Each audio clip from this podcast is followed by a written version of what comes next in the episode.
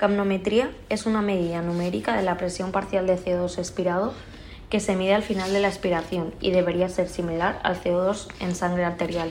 Este valor es importante tomarlo bajo anestesia general puesto que nos indica si la ventilación del paciente es adecuada o no, ya que la eliminación de CO2 depende del volumen minuto.